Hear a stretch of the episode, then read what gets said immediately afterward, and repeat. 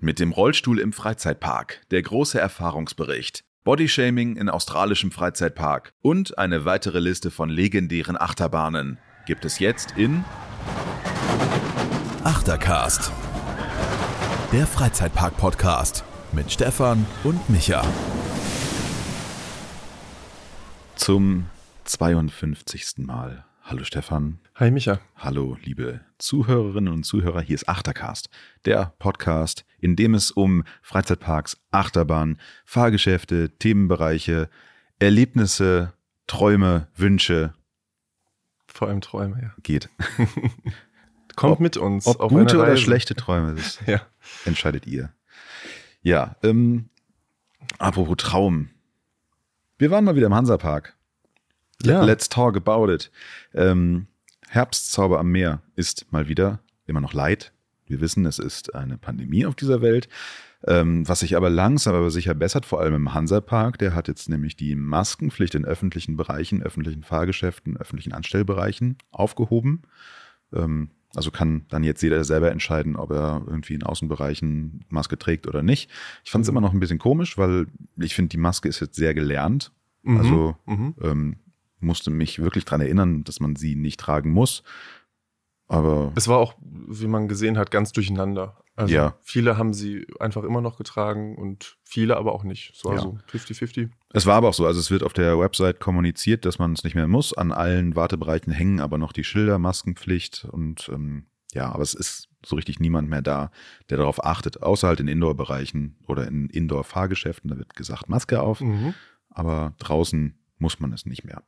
Wobei der Park bei unserem Besuch auch nicht so voll gewesen ist. Also ich hatte nirgendwo das Gefühl, dass es jetzt eng war und äh, Nee. Menschen zu nahe gekommen sind. Ich finde, dass die Abstände mittlerweile auch ganz gut drin sind in den Wartebereichen. Also da steht niemand im Rücken.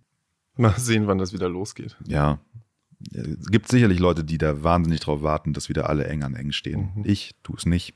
Nee. Aber naja.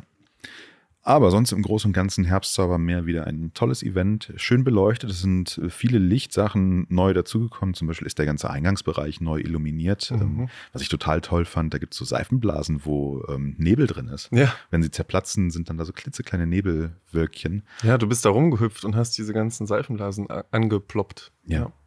Das war, das war schön. Das war leider kein Video von. Nee, leider war da Video machen von verboten. Ja. Ähm, dann haben sie ähm, so mehrere Himmelsstrahler, dass über dem Park ganz viele Punkte im Himmel waren und ähm, das war schön. Du warst auch noch ähm, nachts oder abends im Dunkeln auf dem Highlander. Genau, eine der letzten Fahrten äh, gegen 20 Uhr Highlander gefahren im Dunkeln. Da sieht man ja dann immer, wie toll der Park überhaupt beleuchtet ist und dass da wirklich jede Ecke vom Park irgendwie angestrahlt wird. Mhm. Äh, es ist zwar alles quietschbunt, aber ich finde, es passt trotzdem ganz gut zusammen. Also es ist so ganz kurz vor Kitsch, Ja. aber es ist, es passt immer noch gut zusammen. Und ähm, ja, es ist immer schön zu sehen, es sind ja viele Felder und die Ostsee drumherum um diesen Park. Da ist es dann natürlich dunkel. Und dann gibt's halt diesen hell erleuchteten Park, in dem man da gerade irgendwie in die Höhe fährt und von oben dann drauf guckt. Und weil der Highlander dann natürlich im Super-Tilt-Modus fährt, ähm, guckt man ja dann halt irgendwann auch gezwungenermaßen drauf. Ja. ja. Ja. Äh, wir hatten ein ganz neues Erlebnis im, im Park oder bei unserem Parkbesuch, weil wir, also wir waren in einer großen Gruppe da, wir waren immer zwischen acht und elf Leuten irgendwie, weil manche ab und zu mal eigenständig ein bisschen durch den Park sind, aber wir waren eine große Gruppe und hatten auch einen Rollstuhlfahrer dabei, der sich einen Fuß gebrochen hatte. Und das ist mal so ein Erlebnis gewesen, das kannte ich, das kannten wir beide eigentlich vorher noch nicht, wie so ein Parkbesuch aussieht, wenn man jemanden dabei hat, der im Rollstuhl sitzt. Der konnte zwar so ein bisschen kurze Zeit da so rumhüpfen und auch auf das ein oder andere Fahrgeschäft, aber die meiste Zeit haben wir ihn halt da so rumgeschoben und da muss man so ein bisschen schon die Wege planen, äh, wo man jetzt herfährt mit ihm. Also so durch die Westernstadt, da ist ja dieser staubige Boden, haben wir so ein bisschen meistens so um, umfahren dann und sind eher so ein bisschen außenrum durch Mexiko und so. Mm, Das ist schon ein anderes Erlebnis tatsächlich. Genau, also das war ähm, augenöffnend, würde Mhm. ich sagen. Also auch generell der Weg dahin. Wir sind von Hamburg aus mit dem Zug nach Sirksdorf gefahren, einmal umsteigen in Lübeck Hauptbahnhof. Und da fällt dann einmal auf, dass es ähm, ja extrem viele Hindernisse gibt dass die Deutsche Bahn nicht in allen Waggons auf Rollstuhlfahrer eingerichtet ist, dass viele Menschen den Rollstuhl so an sich überhaupt nicht akzeptieren, nicht sehen oder gerne ihre eigenen Willen davor schieben. Ähm, das bedeutet dann auch, dass dann Aufzüge mit äh, etwas schwereren Koffern erstmal blockiert werden, bevor dann Leute mit Rollstuhl da rein dürfen. Ähm, es dauert alles immer so ein, zwei Minuten länger. Und vor allem muss man sich wirklich Gedanken machen, wie man vorankommt. Ähm, ich hätte es mir im Park wesentlich komplizierter vorgestellt. Also ich war dann doch überrascht, wie gut es ging. Mhm. Also viele ebene Wege. Es gibt viele Rampen. Mhm. Ähm, also es sind nicht nur Treppen, sondern auch wirklich Rampen da. Ähm, Ja, es gibt sicherlich kompliziertere Parks, wo man sich den Weg sucht. Also ich denke da so baulich eben bedingt an das Phantasialand. Da gibt es auch Rampen, aber es gibt auch sehr viele Treppen einfach. Ja, vor allem, weil im Phantasialand sehr viel Höhenunterschiede Genau. zu überwinden sind. Gibt es im Hansapark auch, also zum Beispiel zur Blumenfahrt in der Mitte runter ähm, Mhm. gibt es Treppen, also es ist auf mehreren Ebenen. Da fand ich es irgendwie ganz komisch, da gibt es neben den Treppen so Rampen, aber halt im 45-Grad-Winkel. Ich glaube, die sind jetzt erstmal nicht für Rollstuhlfahrer gedacht, sondern eher für Kinderwagen oder Bollerwagen. Aber irgendwie einen Rollstuhl hoch oder runterschieben mit Mensch drin würde würd ich da nicht. Abenteuerlich, ja. Ja, aber ähm, ja, ich glaube, sonst die Mitarbeiter sind drauf eingerichtet auf sowas. Mhm. Also ähm, Highlander fahren ging zum Beispiel ohne Probleme. Da hat sich der Mitarbeiter am Turm auch irgendwie gekümmert, hat dann nochmal eine kleine Einweisung gegeben.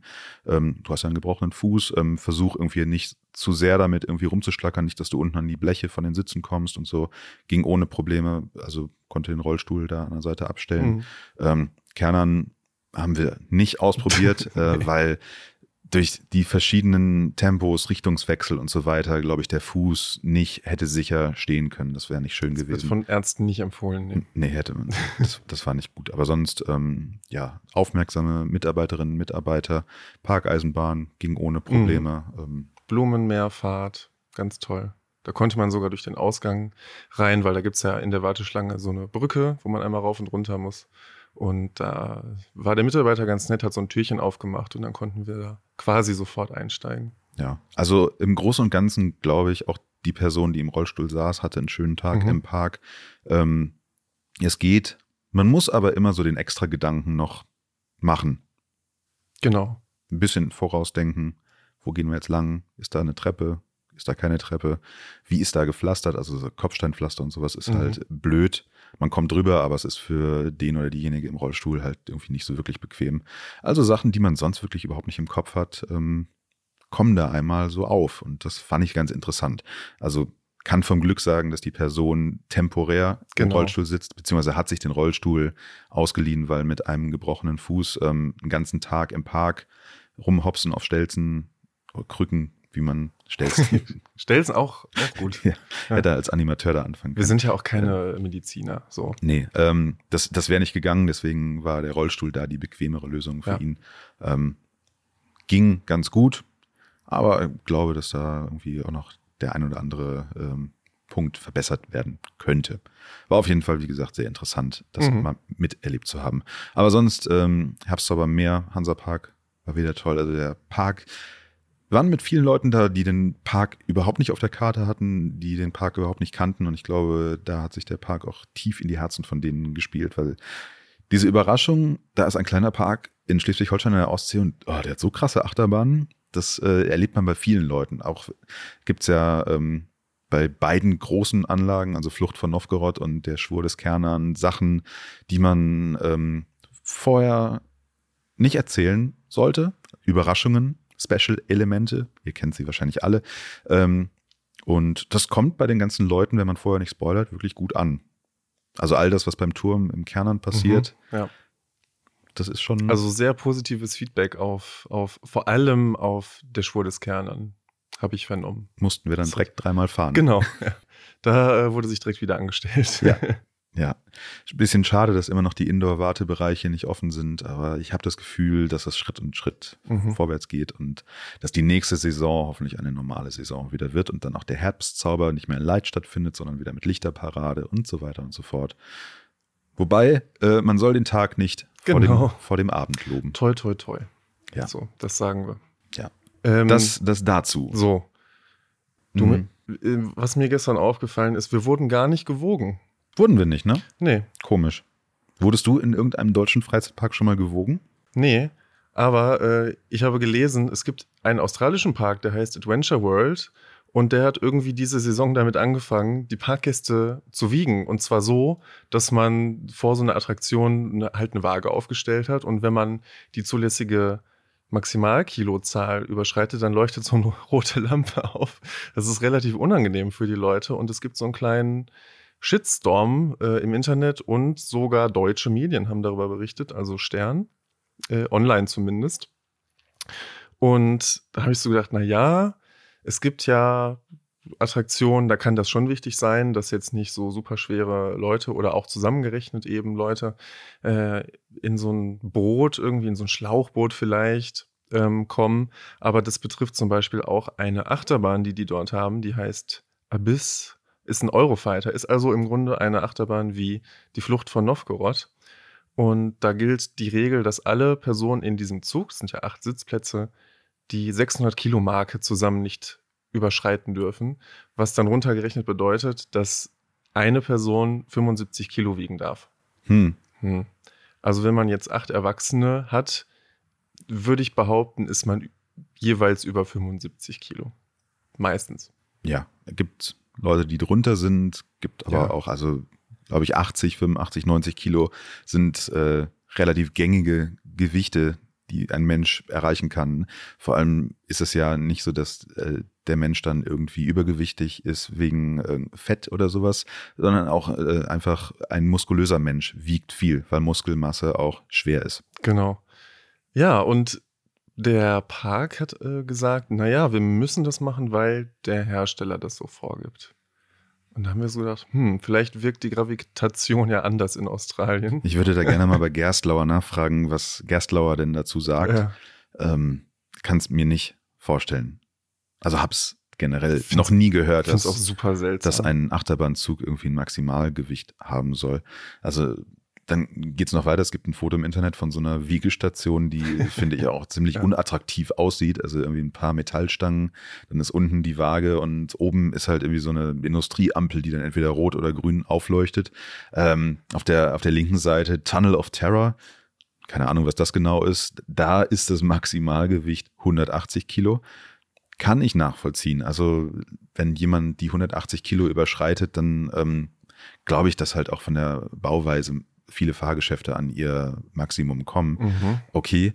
Auf der rechten Seite ist die Waage für Rocky Mountain Rapids. Das hört sich ja nach einem Rapid River, also nach einer Wildwasserbahn quasi an. Mhm. 90 Kilo. Oh, da wird es schon eng für manche, ja. Ja. Also, ja, wie gesagt, also vielleicht Australien, was ist da los? Gravitation anders? Ist ja am anderen Ende der Welt. Eben, da kann, kann ja alles anders sein. Das ist ja alles auf dem Kopf. Vielleicht- Ja, ja das, das, das wird sein. Man ist ja auf dem Mond auch irgendwie leichter. Vielleicht ist es da irgendwie, Ja. dass man. Wer weiß. Ja, ist auf jeden Fall, vielleicht ist es nicht mal die, die Tatsache, dass sie die Leute wiegen, weil wo auch immer diese, diese Einschränkungen herkommen, aber sie machen es auf die plumpeste Weise und so, dass wenn man sich da drauf steht, wirklich alle Leute, die drumherum stehen, halt diese rote Lampe im Zweifelsfall sehen. Vielleicht da ein bisschen sensibler sein als Park. Wenn ich das richtig verstanden habe, gibt's halt diese Wiegestation, da steht drauf, please check to avoid disappointment, ähm, dass man sich da einmal checken kann, aber es wird halt auch noch vor der Fahrt einmal in der Station Mhm. überprüft. Ah, okay. Also doppelt doof. Ja. Also, was heißt doppelt doof? Also entweder man wird in der Station dann irgendwie bloßgestellt oder man stellt sich selber an dieser Wiegestation bloß. Mhm. Ähm, ich kann verstehen, ich kann den Shitstorm verstehen. Also, ja. ich hätte selber auch keinen Bock, in diesen Park zu gehen. Nee. Aber die Gefahr, dass wir da hingehen, ist auch relativ klein. Ist relativ gering, ja. Also ich hoffe einfach, dass äh, europäische Parks sich das nicht abschauen. Ich wüsste aber halt auch nicht warum. Also in allen Parks, in denen ich bisher gewesen bin, wurde immer das Beste gegeben, Menschen aller Körperform, aller Größen ähm, die Fahrt zu ermöglichen. Wenn es wirklich nicht geht, geht's halt nicht. Ja. Aber ähm, Aber Gewicht war halt nie ein, Nein. ein Kriterium. war nie ein Faktor. Also da ist Körperbau eher was. Mhm. Und ähm, ja, jemand, der 110 Kilo wiegt, muss halt nicht zwei Meter breit sein, sondern kann auch wirklich irgendwie 1,97 groß sein und sehr muskulös. Oder sehr klug mit einem sehr schweren Gehirn. Ja, Das kann da, das das ist auch häufig so. Also Leute, die sehr viel studiert haben, Mhm. können auch einfach, äh, also vom Körperbau sehr dünn sein, aber wegen eines sehr schweren Gehirns 110 Kilo wiegen. Ja. Die dürften dann nicht fahren. So, also Ja. überlegt euch das. Ja, also, also lieber Freizeitpark Adventure World im ähm, australischen Perth, äh, finde ich nicht gut. Wir kommen nicht. Wir kommen nicht. Nein, Nein. wir werden euch nicht besuchen. Ihr seid gecancelt. Ihr seid offiziell gecancelt, wie, so, wie man das so schön im Internet heutzutage Mhm. macht. Ein bisschen Stimmung gegen Adventure Vielleicht World. besucht ihr auch einfach mal die Facebook-Seite des Parks und Ja. macht mit. Ja, kommentiert doch mal äh, auf, auf der, so einen Daumen nach unten. Ja. Geht das überhaupt? Ja. Oh. Ich war ja ewig nicht auf Facebook. Ja, muss man auch nicht. Ja. Muss man auch nicht. Aber wir haben eine Facebook-Seite mittlerweile.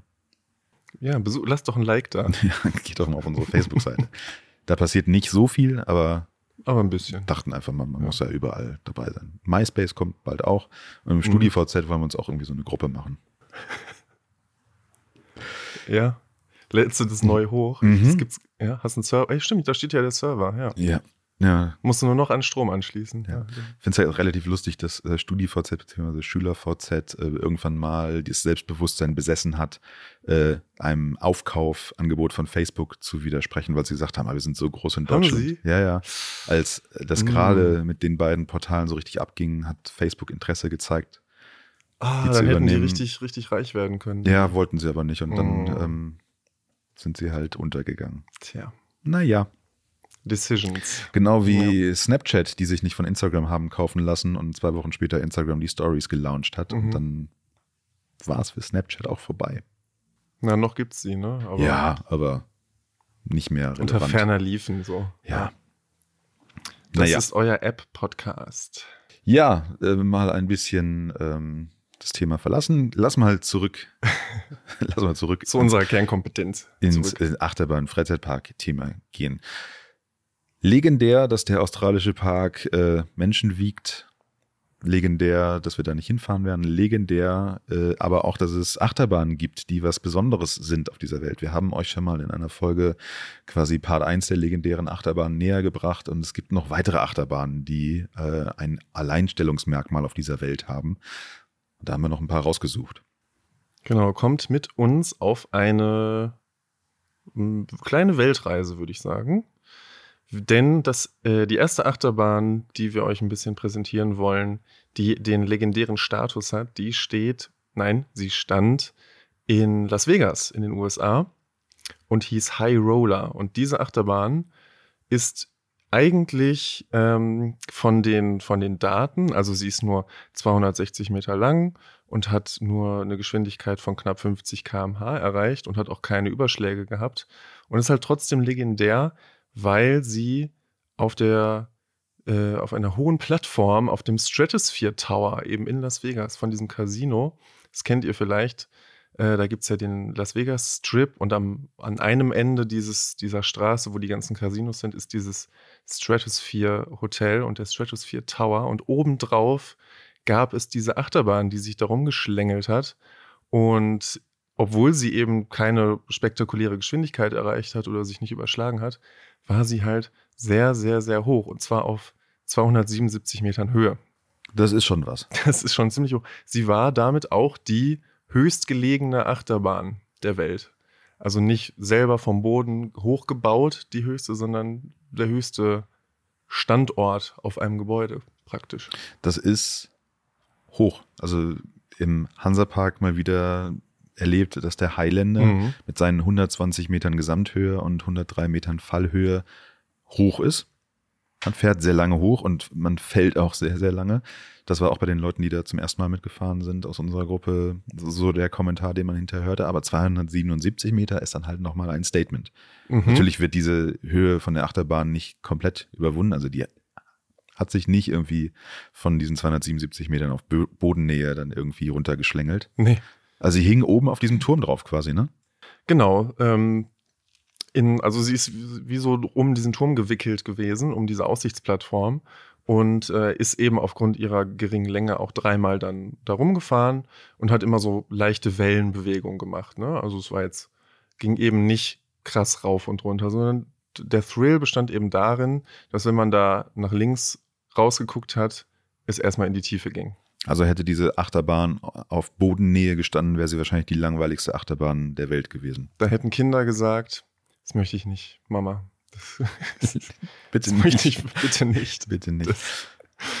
Ähm, genau, also es ging halt wirklich nur darum, dass diese Achterbahn so hoch steht. Und äh, der Streckenverlauf an sich tatsächlich gar nicht über, über den Turm hinausragte. Also oben wird er halt ein bisschen breiter, der ist auch ein Restaurant und alles, ne, was, was man halt eigentlich von fast jedem so einem Turm kennt, dass da irgendwie so ein Restaurant reingebaut ist. Und äh, der zweite Minuspunkt äh, nee, daneben, dass, dass es eben nicht über den Rand fuhr, war, dass es sogar Schulterbügel gab. Hm. Und als Fans müssen wir da sagen, hm, nicht so gut, weil warum? Keine Überschläge, keine wahnsinnig hohe Geschwindigkeit. Ja, aber ich finde 277 Meter ist schon eine Höhe, wo ich mich jetzt nicht so sicher fühlen würde. Ja, Aber, ach ja, der Schulterbügel ist halt unbequem. total. Und also es wäre halt noch spannender gewesen, finde ich, wenn man da au- auf Schoßbügel gesetzt hätte. Haben sie nicht. Ähm, und tatsächlich ist diese Achterbahn, obwohl sie so besonders war, auch bei Umfragen des Casinos immer äh, nicht so gut angekommen eigentlich. Also sie haben da oben noch, auch bis heute noch einen Freefall Tower stehen.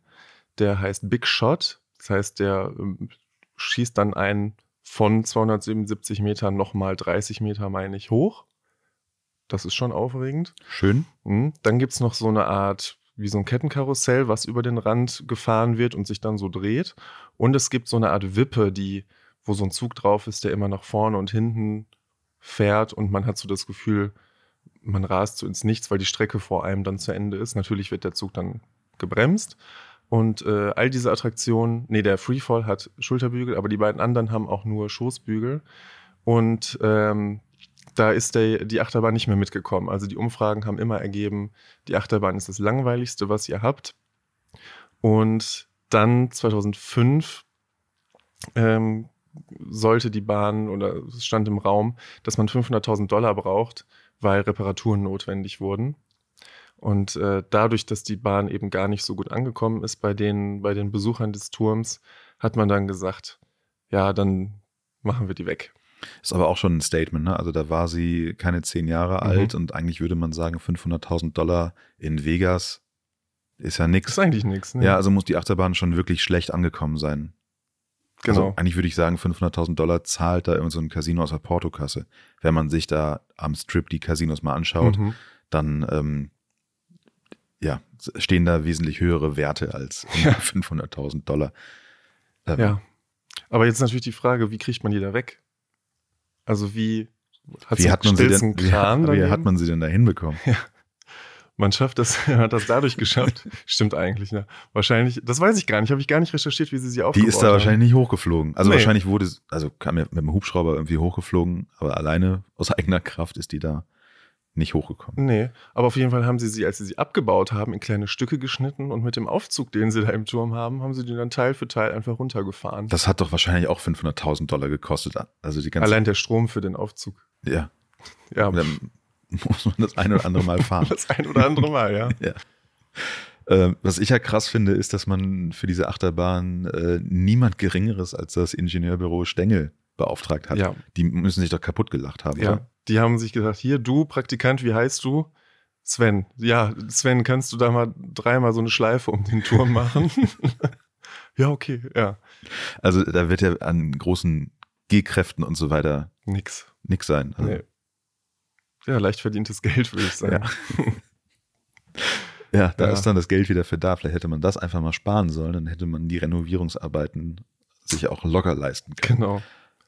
Ja, also trotzdem, dass sie eben nicht so gut ankam, im Endeffekt ähm, eben eine legendäre Achterbahn ist auch früher in vielen Dokus vorgekommen, äh, wo die spektakulärsten Fahrgeschäfte der Welt irgendwie in so Rankings, gibt's auch von Galileo und so. Es war immer dabei, kann ich mich gut dran erinnern, oder so ähm, Spiegel-TV-Reportagen über Freizeitparks in den USA, da war auch immer dieser High Roller äh, auf jeden Fall bei, weil es es ist ja was Besonderes gewesen, auf jeden Fall. Ja.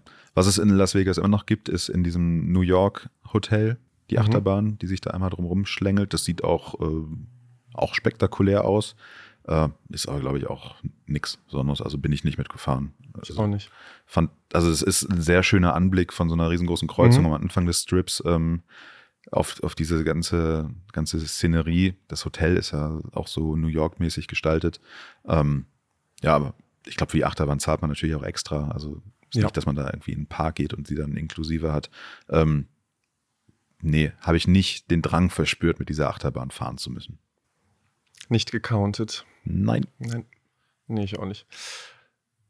Ja, das war schon die erste Bahn. Habt ihr Fragen?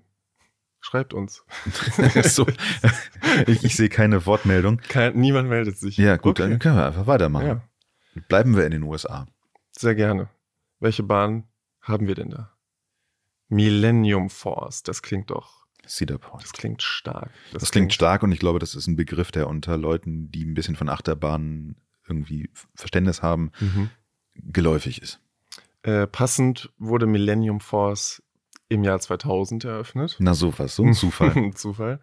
Und hier hatte das Ingenieurbüro Stengel zusammen mit Intermin tatsächlich eine Aufgabe, die ein bisschen besonderer war als beim High Roller. da war der Praktikant dann wahrscheinlich nicht mit eingespannt. Nein. Denn äh, Millennium Force war die erste Achterbahn, die zu den sogenannten Gigacoastern gehört hat. Das äh, bedeutet, äh, man nimmt da das amerikanische, die amerikanische Maßeinheit Fuß. Und das war eben die erste Achterbahn, die die Höhe von 300 Fuß überschritten hat. Das sind 91 Meter. Zum Vergleich, Silverstar und Kernern sind 73 Meter hoch. Genau. Ist also noch ein Stückchen höher. Keine Gigacoaster. Sind keine Gigacoaster. Ist aber, glaube ich, eine Intermin-Bezeichnung, Gigacoaster, oder? Oder ist es eine allgemeine eigentlich? Ich bin mir da noch nicht ganz so sicher, ob diese Hyper, Giga, Mega Coaster, ob, ob das allgemein ist oder ob das Marketingbegriffe einzelner Hersteller sind. Auf jeden Fall war es die erste, die mit so einem Lift so dann so hoch, so hoch gezogen wurde. Und die Strecke ist auch ziemlich lang. Die ist äh, zwei Kilometer lang. Stell dir da mal den Lift von Python aus dem Efteling vor. Zweieinhalb Stunden, bis du oben bist. Ja. Aber dann mit äh, 150 runter. 150 ist, ist was. Also, Ist eine gute Geschwindigkeit. Ja. Ähm, ich habe auch mal gehört, dass Cedar Point so ein kleines Insektenproblem hat, weil das auch viel am Wasser, also nah am Wasser ist. Und äh, weiß nicht, wenn man da mit 150 so ein Insekt ins Gesicht kriegt. also es ist ja zum Beispiel in Energylandia bei Hyperion Mhm. so, dass die erste Reihe Brillen aufbekommt. Ja. Ob man sie dann trägt oder nicht, ist wahrscheinlich jedem selber überlassen, aber es gibt Schutzbrillen. Also werden die da sicherlich auch die Erfahrung gemacht haben, dass Insekten im Auge blöd sind. Mhm. Ja, ich kenne das auch sonst nur von äh, Formula Rossa in, in, in dieser Ferrari World. Ja, so Sandkörnchen, sowas. Wegen dem Sand, genau, ja. Äh, bei Millennium Force wüsste ich nicht, dass man da Brillen kriegt. ich, also einzige Erfahrung, die ich mal in die Richtung gemacht habe, ist halt Taron bei Nieselregen. Mhm. Geht so. Ganz frisches Gesicht danach gehabt. Ganz rot aber auch. Geht so angenehm. Ja. Ach, Ach, nicht so anstellen. so eine Libelle im Auge, Ja, das ist doch, doch nix. Das ist doch okay. Ähm, die Höhe der Achterbahn hat äh, die äh, Konstrukteure dazu bewogen, eine andere Art des Lifts dafür zu entwickeln. Und zwar hat man da nicht auf eine klassische Kette gesetzt, die den Zug äh, hochzieht, sondern man hat das erste Mal eine Seilwinde genommen. Also es gab dann ein Catch-Car, das eben an einem Kabel hing und äh, dieses Catch-Car ist in den Zug eingeklinkt und von unten und hat dann eben über diese Seilwinde den Zug äh, relativ schnell, also es geht schneller als mit so einer Kette, dann auf die Höhe befördert. Das gleiche System wurde dann danach, das kennt ihr dann sicherlich bei Expedition GeForce benutzt und bei äh, Goliath im Walibi Holland. Ähm, Obwohl die nicht so hoch sind. Ist es dann technisch so, fällt mir gerade ein, also aus Expedition GeForce geht es direkt in den Lift, als aus Goliath geht es auch direkt in den Lift. Das Catchcar hakt ja schon in der Station ein, glaube ich, ne? Das ähm, ist nicht bei Goliath. Nicht? Das ist unterschiedlich, genau. Bei Expedition GeForce hakt es direkt ein und der Goliath-Zug wird erst so ein paar Meter nach vorne geschoben mit Reibrädern, um dann einzuklinken. Hm. Keine Ahnung warum. Aber es geht ziemlich fix hoch. Dann das, das fällt, richtig fix fällt hoch, auf ja. jeden Fall auf, dass es da auch, ich glaube, bei Goliath nimmt die Geschwindigkeit sogar zu, dass es da Ja. nochmal ein Stück schneller Wenn wird. es richtig über den ersten Hügel rüber saust. Ja. Genau, also das ist, glaube ich, auch äh, gewollt, dass man da dann oben nicht nochmal langsam wird, um irgendwie Schwung zu holen und bis der letzte Wagen rüber ist, sondern nochmal richtig Schwung holt, dass es von da oben direkt auf die Strecke geht. Genau. Und die weitere äh, Achterbahn, also sie war außerdem die erste Achterbahn, die am Ende der Fahrt dann Wirbelstrombremsen genutzt hat, also magnetische äh, Bremsen. Äh, vorher wurden tatsächlich, also bis zum Jahr 2000, ausschließlich mechanische Bremsen benutzt. Und da wurden dann eben diese Magnetbremsen entwickelt, die heute bei eigentlich allen modernen Anlagen benutzt werden, weil sie halt viel, viel, viel, viel wartungsärmer sind als die mechanischen. Und auch viel angenehmer Ja. von der Fahrt. Also äh, gestern, Gestern, im Hansa-Park ja. gesehen, da gibt es ja diese wilde Maus, Minenmaus-Bahn, die, die ich seit Jahren schon nicht mehr fahre. Und da ist äh, die Schlussbremse sehr gut einsehbar vom Weg. Und wenn man da mal irgendwie so zehn Minütchen steht und den Leuten zuschaut, die da unwissend quasi in diese Schlussbremse reinrauschen, ähm, das gibt lustige Bilder. Und die äh, packen halt sofort. Ja. Äh, was auch sofort packt, ist bei Nessie. Bei Nessie im Hansapark haben sie ja, Ja. die Station ganz toll gemacht und zum ersten Mal gestern wahrgenommen, dass die Züge vorne auch äh, Licht haben. Also Ja, es ein grüner aus. Zug, ein lila Zug. Die sind ja auch so angemalt, Ja. aber das im Dunkeln dann vorne wie so böse Augen irgendwie das noch so leuchtet, sah richtig gut aus. Aber für neue Bremsen hat es dann nicht gereicht. Also man rauscht am Ende in diesen Tunnel rein und dann ist halt ohne Ende laut und es irgendwie riecht's auch nach, da berührt sich was. Ja, ja. Und also irgendwie, das wäre so die letzte Sache, die man vielleicht auch noch mal erneuern könnte und dann kann die Bahn noch mal 50 Jahre fahren bestimmt. Ja, genau. Also äh, diese, diese Schlussbremse, die man ja dann in den Tunnel gebaut hat, das heißt, die, Lautstärke, die diese Bremse hat, durch diesen Tunnel halt auch nochmal verstärkt Mhm. wird, die ist interessant. Gab es da früher nicht auch so Blitzlichter, während man da reingefahren ist? Meine ich. Hm, weiß ich nicht. Aber da- das ist auf jeden Fall schon komisch, dass man da komplett ins Schwarze fährt, um dann halt wieder irgendwann in die Station zu Mhm. fahren, die ja wirklich toll aussieht, schön beleuchtet ist, schön gestaltet ist. Naja, Ja, gestern bei unserer Abendfahrt, der Zug hatte ja dann vorne dieses Licht, ja. hat man halt gesehen, dass da auch nichts thematisiert ist. Nee, da ist nichts drin. Das ist nur schwarz. Da ist rechts halt noch ein Wartungsgleis. Genau.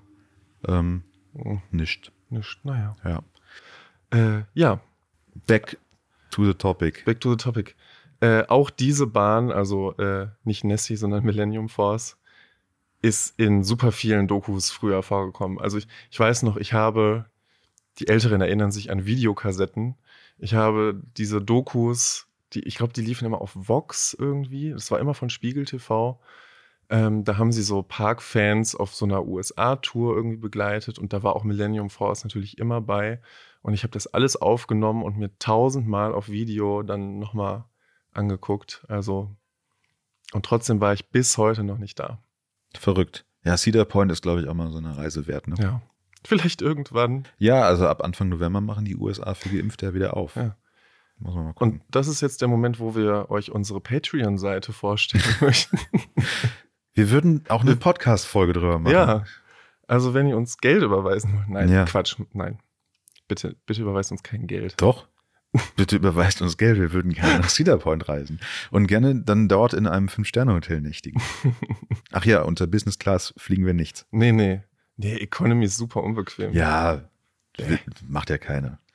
Nee, Spaß, bitte Ja. über, überweist uns nichts. Irgendwann werden wir es da mal hinschaffen und dann werden wir natürlich hier an dieser Stelle drüber berichten. Aber es wird, glaube ich, in naher Zukunft nicht passieren. Mhm. Bis dahin müssen wir weiter Spiegel TV-Dokus auf VHS Ja. gucken. Ja. Ist ja auch okay. Ob ich die Kassetten irgendwo noch habe? Ja, das ist ja das eine, aber hast du auch ein Gerät, was diese abspielt? Nö, natürlich nicht. Hat dein Fernseher Skatstecker? Wahrscheinlich nicht. nee. Gott, die Leute wissen gar nicht, worüber wir reden. Teile unserer Zuhörerschaft vielleicht. Früher. Das, was vor, der, vor dieser Silberscheibe.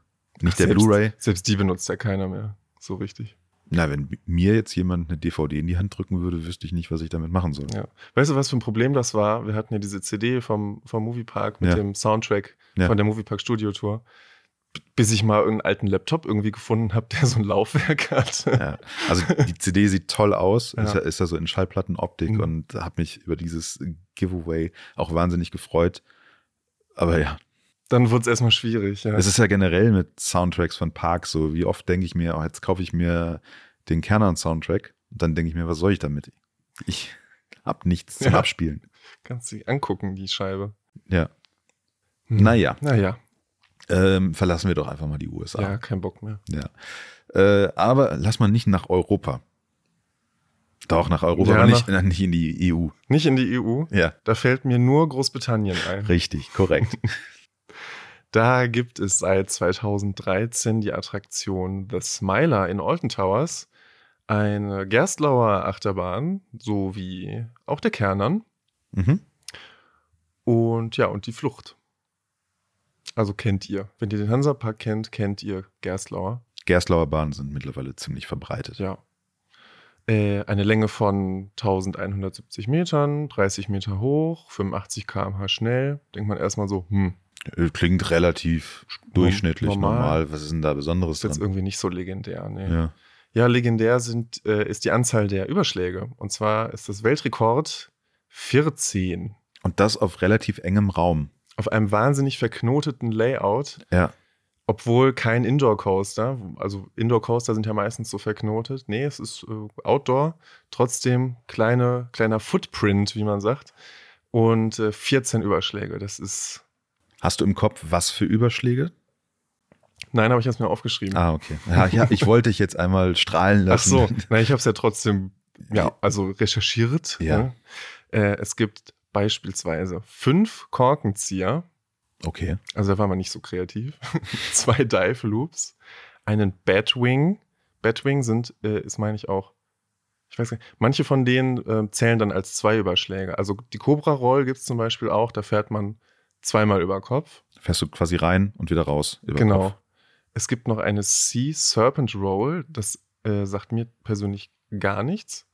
Äh, eine Hardline Roll und Batwing, ja. Ist die Cobra Roll das, was der Wekoma Bumerang hat? Ja, genau. Ja, ne? Ja, Ja. das ist eine Cobra Roll, ja. Und dann der Loop. Also er hat ein Vertikal-Looping, aber quasi für, die, für den Richtungswechsel hat der Standard-Bumerang von Wekoma eine Cobra-Roll. Genau.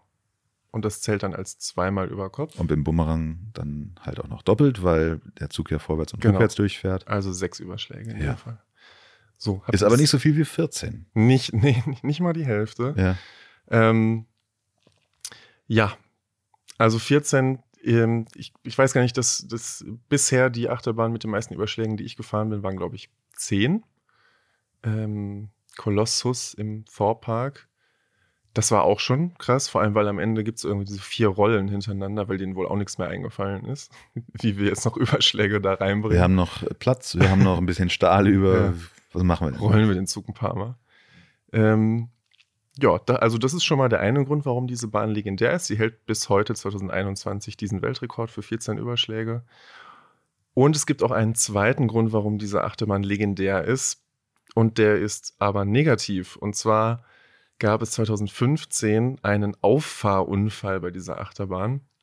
Das heißt, ein besetzter Zug fuhr tatsächlich ungebremst auf einen stecken gebliebenen Zug. Der war leer, der ist aber durch, durch starken Wind, hat er die Strecke nicht geschafft, ist dann ausgependelt und stand in so einem Tal und ein Zug mit Fahrgästen ist dann tatsächlich da drauf gefahren.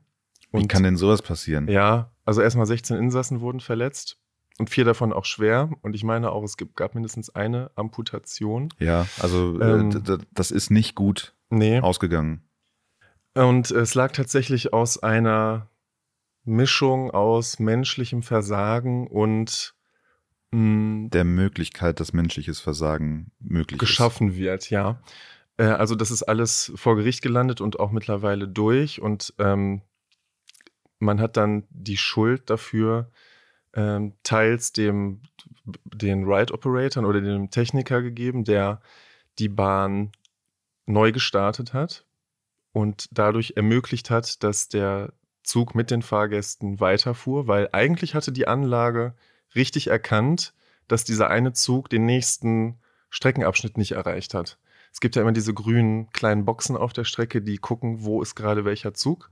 Und wenn da ja irgendwas nicht stimmt und dieser Zug in einer gewissen Zeit da nicht drüber fährt, dann geht ja die Anlage in Störung. Das ist da auch passiert. Genau, die Anlage ist in Blöcke eingeteilt Mhm. und der Block muss vom System freigegeben werden, dass Ja. der nächste Zug da reinkommt. Wenn nicht, werden Züge eigentlich entweder nicht auf die Strecke geschickt oder in sogenannten Blockbremsen vor diesem Block zum Stehen gebracht, dass sie nicht weiterfahren. Genau. Aber dieser Techniker hatte dann eben dieses System ausgehebelt, indem er einmal Stecker rausgezogen hat und wieder reingesteckt hat. Und dann wusste die Bahn eben nicht mehr, wo ist welcher Zug eigentlich. Warum sollte sie auch? Ja. Also Und dann konnte der zweite Zug eben weiterfahren, obwohl die Strecke nicht frei war. Und jetzt könnte man sagen, naja, ist ja eindeutig die Schuld von diesem Techniker. Äh, ja, aber es kam dann raus, dass der Grund dafür war, dass er das gemacht hat, dass der Betreiber, Merlin, ähm, Bonuszahlungen versprochen hatte, wenn man die Downtimes von Attraktionen möglichst gering hält. Also je schneller du nach einem Fehler als Techniker es geschafft hast, dass die Achterbahn wieder fährt, ähm, dann gab es einen kleinen Bonus. Wenn du jetzt irgendwie nur eine halbe Stunde statt einer Stunde gebraucht hast, herzlichen Glückwunsch. Am Ende des Monats gibt es mehr Geld. wenn man mal ehrlich ist, es hätte sehr lange gedauert, die Downtime, ähm, den ausgependelten Wagen lange, aus ja. der Strecke da wieder rauszubekommen. Das wäre ohne Kran wahrscheinlich nicht gegangen. Nee. Ähm, aber jetzt sind Menschen zu Schaden gekommen und das halt nicht äh, leicht, sondern halt auch schwer. Und dass man da als Techniker irgendwie nicht checkt, dass ein Wagen nicht wieder zurück zur Station kommt, der irgendwie weg ist und die Anlage quasi wieder durch Überbrückung von Warnhinweisen, die diese Anlage von sich aus gibt, die sie aus gutem Grund gibt und auch wenn sie sie irgendwie fälschlicherweise gibt, ähm, sollte man wirklich checken, Mhm. ist es ein Fehler. Ähm, ja, da den nächsten Zug mit Menschen auf die Strecke zu schicken, würde ich ja persönlich sagen, lasst bitte die Menschen aus diesen Führerständen raus und lasst die Anlagen die Sache selber steuern. Ja, äh, am Ende gab es übrigens 5 Millionen Pfund Strafe gegen den Betreiber, also Merlin. Ähm, es konnte Gerstlauer in dem Fall kein, keine Schuld nachgewiesen werden, weil die Anlage eben eigentlich planmäßig die Störung, also in Störung gegangen ist. Ja, da haben wir auch vor über einem Jahr schon mal, wie sicher sind Freizeitparks überhaupt drüber gesprochen, dass es natürlich Unfälle gibt, hin und wieder, aber man, glaube ich, heutzutage sehr sicher sein kann, dass es ähm, die Eigenschaften und die Technik der Achterbahn da nicht mehr groß dran schuld ist. Also das ist alles so mit doppelten und doppelten Boden. Ähm, aber wenn natürlich der Mensch dann daran sitzt und es besser weiß und Mhm. Möglichkeiten kennt, äh, quasi die Anlage auszutricksen, dann kann die Anlage sich auf den Kopf stellen. Mhm. Dann ist das halt so. Ja, äh, mittlerweile hat Merlin auch die Vorgehensweise geändert Na so. mit diesen Zahlungen, ja. Sie haben auch die Schuld eingestanden am Ende und ja. Ja, also es war auf jeden Fall einer der größten Unfälle der letzten, letzten Jahre, ja. Ja, es ist halt traurig, dass dann irgendwie so eine Anlage so ein negatives Bild durch sowas bekommt, weil ich glaube, für viele ist das halt die Anlage, die einen Unfall hatte. Aber sie fährt bis heute und sie fährt auch seitdem wieder völlig problemlos. so Ohne Unfälle. Schön. Mhm. So wie es sein sollte und so wie es ja auch im Grunde immer ist. Bis auf diesen einen Vorfall eben, ja. Naja, deswegen aber auch irgendwo legendär, in dem Fall negativ besetzt. Ja. Aber auch legendär, weil ähm, meisten Überschläge Mhm. der Welt, äh, sehr äh, enges, verknotetes Layout, ähm, ich glaube viel mit Videocontent und so weiter gearbeitet, also auch ein sehr verstörender Soundtrack, also es, es soll alles sehr verrückt und Mhm. irgendwie ein bisschen verstörend sein. Ist, glaube ich, alles in Alton Towers. Soll so ein bisschen creepy angehaucht sein. Bewusst oder unbewusst? Nee, also bewusst. es ist im Heidepark ja auch so. ich glaube, im Alton Towers ist es bewusster als im Heidepark. Okay. Aber die lieben ihre, ihre düsternen äh, Thematisierungen, das stimmt schon. Also auch der Wing Coaster im Thor Park ist ja so irgendwie das Ende der Welt, Thematisierung und so, ein abgestürztes Flugzeug und so. Und Wicker Man ist ja jetzt auch nicht so die freundlichste Nee. Thematisierung, genau jetzt wie Kolossos. Ja. Also ist er jetzt kein äh, liebes Zeichentrickfigürchen, was Aber- da die Schiene auseinanderreißt. die Krake, wie sie. Gäste frisst. Also ja, das, das, das Boot, die Krake, das Maul, das ist Mhm. schon nicht nett. Transsilvanien ist jetzt auch nicht irgendwie so Vergnügungsplatzmäßig. Also wer bunte heile Welt sucht, geht woanders hin. und nicht in einen Merlin-Park. Obwohl, na gut, Merlin hat ja auch Legoland und so. ja, und Peppa Pig Ja. und Drachenzähmen leicht gemacht. Also kann man doch nicht so. ja, wer es dunkel und düster mag, geht zu Merlin. Wer es aber auch quietschbunt mag und friedlich, geht auch zu Merlin. Einfach für alle da. Schön. Ja, weil die Dungeons sind ja auch Horror, Mhm. Grusel, äh, wobei halt irgendwie Und die äh, Madame Tussauds? auch Auch ein bisschen so, gruselig. sollen eigentlich fröhlich sein, aber auch eher gruselig. Kommt auch immer darauf an, wie gut diese Figur jeweils gemacht ist, ja. Ja, aber ja, Lego, Legoland Discovery Center bekommt Hamburg jetzt übrigens auch eins. Schön. Ja. Freue ich mich. Zu Ich Recht. bin ja eher Team äh, Miniaturwunderland. Ach so, ich habe gedacht, Team Playmobil. Achso. mm, nee. Ja, äh, Miniatur Wunderland äh, haben wir ja in der letzten Folge schon gesagt, äh, verbündeln sich gerade mit der guten Seite. Ich hoffe, Europapark 2 kommt nach Hamburg. Irgendwann. Wohin? Aufs Wasser. Wir kippen die Elbe. Auf, aufs Wasser, auf so eine schwimmende, äh, nee, schwimmende wir kippen die Außenalster dazu und machen da Ja, Europapark. sehr gut. Voll gut. Ja. Ja, Lass mal bei der Stadt fragen, Da ob wird- das eine Möglichkeit da ist. wird keiner was dagegen haben. Nö, Der verschenkter Platz. Ja. Wasser haben wir auch in der Elbe. eben. So, Gut. kein Bock mehr auf UK. Ja, lass mal nach Deutschland gehen und lass auch mal weg von diesen ähm, stationären Anlagen. Hä, gibt es denn Achterbahnen, die nicht stationär sind? Ja. Wir haben zum Beispiel schon mal über den äh, größten, längsten transportablen Inverted Coaster, den Eurostar, gesprochen, Mhm. der über die Festplätze in Deutschland gereist ist, mittlerweile sich Richtung Russland verabschiedet hat und da jetzt in einem Park als stationäre Anlage die Runden dreht, aber wahrscheinlich immer noch mobil ist. Also wenn man ihn abbauen möchte, geht das relativ fix. Ähm, was gibt's noch? Es gibt die Alpina Bahn, ist ein äh, Schwarzkopf-Coaster von Oskar Bruch, ähm, auch eine relativ große Anlage. Ähm, es gab relativ lange die Teststrecke, die stand oft in Hamburg auf dem Dom, war ein Doppellooping, auch Schwarzkopf. Ist, glaube ich, mittlerweile ähm, Richtung Dubai. Dubai, Katar, irgendwo Saudi-Arabien Mhm. Da verschwunden. Ja, aber es gibt noch eine Anlage, die äh, ist noch hier, reist auch noch Mhm. ähm, und ist legendär. Ist der Olympia-Looping von, äh, von Bart, Schaustellerbetriebe Bart. Und auch Hersteller Schwarzkopf. Das äh, weist schon auf eine etwas ältere Bahn hin, denn Schwarzkopf gibt es ja gar nicht mehr. Nee. Äh, und tatsächlich ist der Olympia-Looping von 1989 ein sehr gutes Jahr, wie ich finde. Nee, finde ich nicht. Doch. 1988 ist wesentlich besser gewesen. Mm, Aber ach nee, nee, 88, nee. ist dann aber noch eine der neueren Schwarzkopfbahnen, Mhm. Ja. würde ich sagen. Also Nessie ist eine Schwarzkopfbahn, steht im Hansapark, ist jetzt 40 Jahre alt. Mhm. Ähm, 89 ist keine 40 Jahre her. Das ist keine 40 Jahre her, nee. Ja. Und auch da Ingenieurbüro Stengel, also wenn die mal nicht mehr machen, ne, dann kriegen wir keine neuen Achterbahnen mehr. Also wer soll dann noch Achterbahnen entwickeln, wenn die das schon so lange machen? Die Ja. machen das ja bis heute. Ja, Stengel, das Ingenieurbüro Stengel, das existiert ja immer noch. ja. Wo, wobei viele Hersteller das mittlerweile, glaube ich, auch alles selber berechnen können. Ja, aber das ist dann nicht so gut. Taron ist nicht gut. so, weiter geht's. Die, äh, der Olympia-Looping ist 1,25 Kilometer lang, hat eine Höhe von 32,5 Metern, äh, 80 km/h.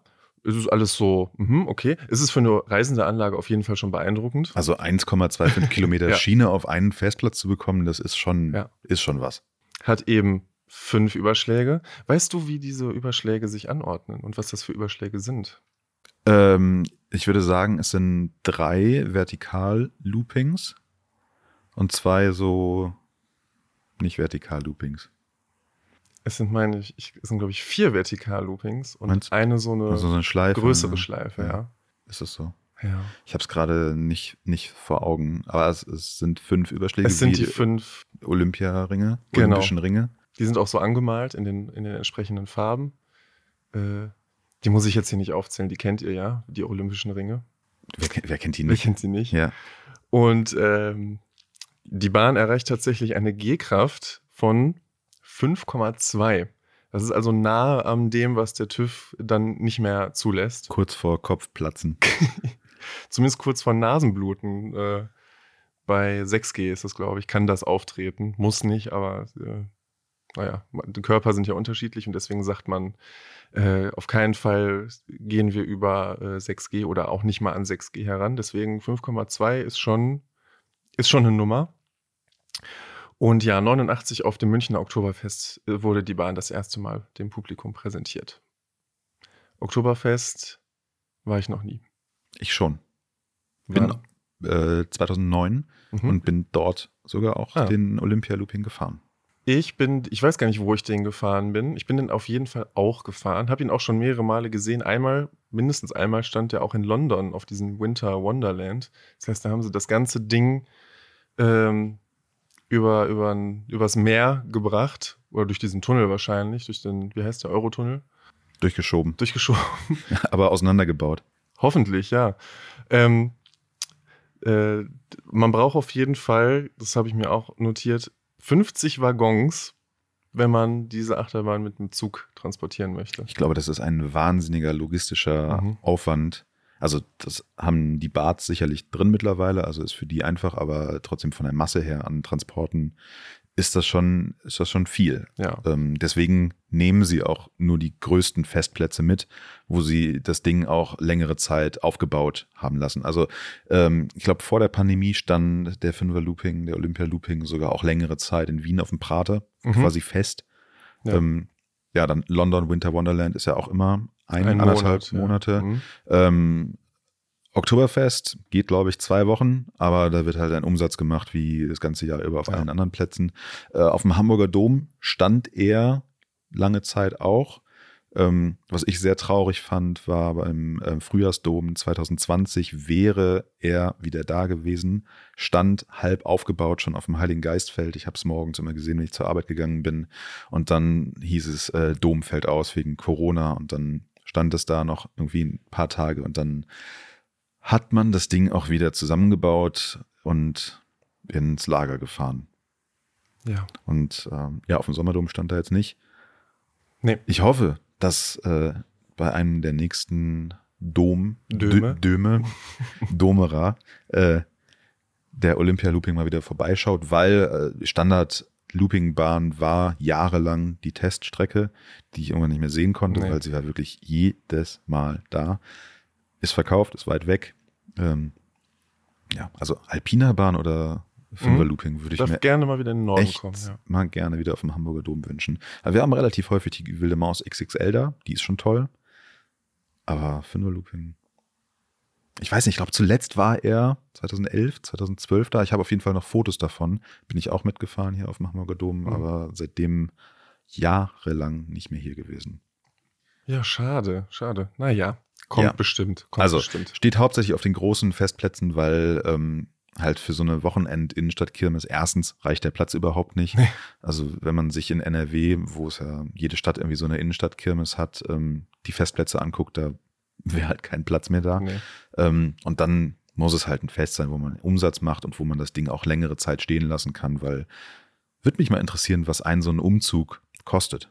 Abbauen, aufbauen, Personal, Benzin. Transport. Oder, ja, also Benzin, Sie können das auch über die Straße mit firmeneigenen Sattelzugmaschinen äh, transportieren, wenn es da irgendwie keine Bahnstrecke gibt. Auch das ist teuer natürlich.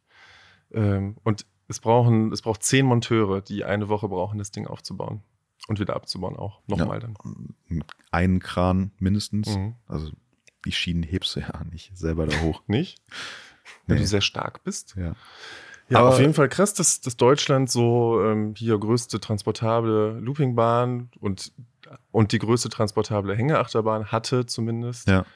Äh, man sagt ja immer so, oder man hat lange gesagt, Deutschland wäre bei Achterbahnen nicht so entwickelt, aber das hat sich jetzt mindestens seit den Nullern echt geändert. Ja, ich glaube, dass es auf den Kirmesplätzen lange so eine Phase gab, höher, schneller, weiter. Wer hat irgendwie die krasseste Bahn, das krasseste mhm. Fahrgeschäft?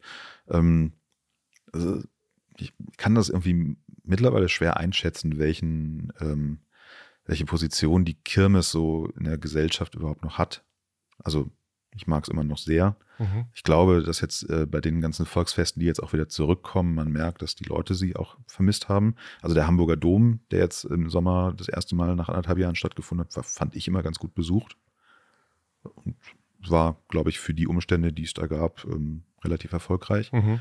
Ähm, ja, aber ich finde es schön, dass wir hier solche großen Anlagen haben und dass es auch noch Schausteller gibt, die sich so ein Ding gerne ans Bein binden oder immer noch ähm, hier haben. Ich würde mal sagen, jede, äh, jedes Fahrgeschäft auf der Kirmes, ähm, egal wie sehr da ein Schausteller dran hängt, ist für den richtigen Preis verkaufbar. Das hat man in dem Jahr gemerkt, wo die Teststrecke verkauft wurde. Ich glaube, das war so ein Aufkauf da Richtung Dubai, wo ein paar große Fahrgeschäfte, die seit Jahren über die deutschen Festplätze äh, gereist sind, äh, ziemlich schnell und holter die Polter verschifft wurden und weg waren, weil wahrscheinlich der richtige Preis gezahlt wurde. Ja, und nicht absehbar war, wann du mit dem Ding wieder Geld verdienst, ne? Als Nein, ich glaube, das war davor. Echt? Ja. Na, dann verstehe ich es nicht. Nee, also da, ich, glaub, ich glaube, dass da einfach gute Preise gemacht wurden. Und Hm. da überlegst du wahrscheinlich als Schausteller dann nicht lange. Dann ist es weg. Dann kann man sich einen Propeller von kaufen. Die sind ja sehr beliebt. Es gibt ja keinen Kirmesplatz mehr ohne so ein Propellerding. Noch nie mitgefahren. Ich auch nicht. Ah, Sehe ich auch nicht. Also mich reizt, dich nicht da drin. nee, mich reizt da wirklich überhaupt nichts dran. Und es zur Anfangszeit, wo es diese Dinger gab, gerne mal davor stehen geblieben und zugeguckt, aber mittlerweile. Also es ist ja wirklich auch so, dass die sich per Knopfdruck quasi selber aufbauen, abbauen, innerhalb von drei, vier Minuten. In Klammern Übertreibung. Ich wollte gerade sagen, hm, das, diese, dieses es ist nicht belegt, diese Behauptung. Ja, aber sie kommen gut an. Also da sind Ja, immer Schlangen vor Wartezeiten und sowas. Also deswegen Daseinsberechtigung ist vorhanden. Ähm, bin Fan von. Da, da fällt mir, lass das Thema mal kurz verlassen. Äh, Ja. Ich glaube, bei ähm, Parkerlebnis, die waren auf dieser Freizeitparkmesse, die jetzt in Spanien, glaube ich, Barcelona. gewesen ist. Hm? Es wird den Breakdance 5 geben. Ja, habe ich auch gesehen. Und super futuristisch sieht Ja. das aus, ja. Hus? Ich wusste überhaupt nicht, dass es Hus noch gibt. Das ist mir das ist komplett neu. Also ich glaube, Hus macht mittlerweile nur noch Parkattraktionen. Der Breakdance 5 wird auch eine Parkattraktion sein. Aber nach gefühlt 300 Jahren dieses Klassikers, den es gibt in vier Versionen, also drei, glaube ich, auf der Reise und eine Parkversion, gibt es jetzt eine fünfte für die Parks. Also scheint ein Verlangen danach Nice. da zu sein. Und äh, bin mal gespannt, wer sich den zuerst irgendwo hinstellt. Der Heidepark. Kann den alten Breakdance dann Ja, genau. abbauen Ja, können, sich, können sich davon drei Stück ins Mayatal stellen. Da ist ja Platz, stimmt, ja. da ist sehr viel Platz, ja. naja. Ja, ist, also. Ja. Äh, Nur das Ja. kurz dazu. äh, und äh, was wir auch noch hinterher schieben können, ist, dass dieser Schausteller, Bad, Schaustellerbetriebe, äh, um, um den Bogen zu spannen zu unserem eigentlichen Hauptding, dass wir über Freizeitparks sprechen, äh, die betreiben auch das Taunus Wunderland in Hessen. Da bin ich irgendwie noch nicht gewesen. Ich auch nicht, aber interessant, oder? Dass die Ja. nicht nur reisend unterwegs sind, sondern auch einen so einen Park führen. Ja. Also Bart ist, glaube ich, mit einer der größten Schausteller, die wir in Deutschland haben. Haben auch noch weitere große Anlagen. Wilde Ja. Maus ist zum Beispiel auch dabei. Und ähm, ja, ich glaube, wir hatten auch mal oder haben eine große Wildwasserbahn. Die kann sein im Taunus Wunderland. Ich weiß nicht, wie weit ich mich damit gerade aus dem Fenster lehne, aber ähm, Schreibt uns, was gibt es im Taunus Wunderland? Ja, ich google das nach. Das hätte man vorher vielleicht noch. Ja. Ich google gleich mal. naja. Vielleicht machen wir irgendwann mal eine Folge über das Taunus Wunderland. Wo wir dann aber live, live das nachgucken, auf die Webseite gehen und so. Ja, so eine Spontanfolge. Ja, ja. Schreiben wir uns mal auf unsere Themenliste. so. Gut, Genauso spontan haben wir das Ende erreicht. mal wieder. Erfolgreich durch diese Ausgabe durchgekommen. Vielen Dank fürs Zuhören. Ich hoffe, wir konnten euch mit den außergewöhnlichen, legendären Achterbahnen aus dieser Folge äh, ein bisschen entertainen. Wir freuen uns auf die nächste Folge. Bis bald. Tschüss. Tschüss.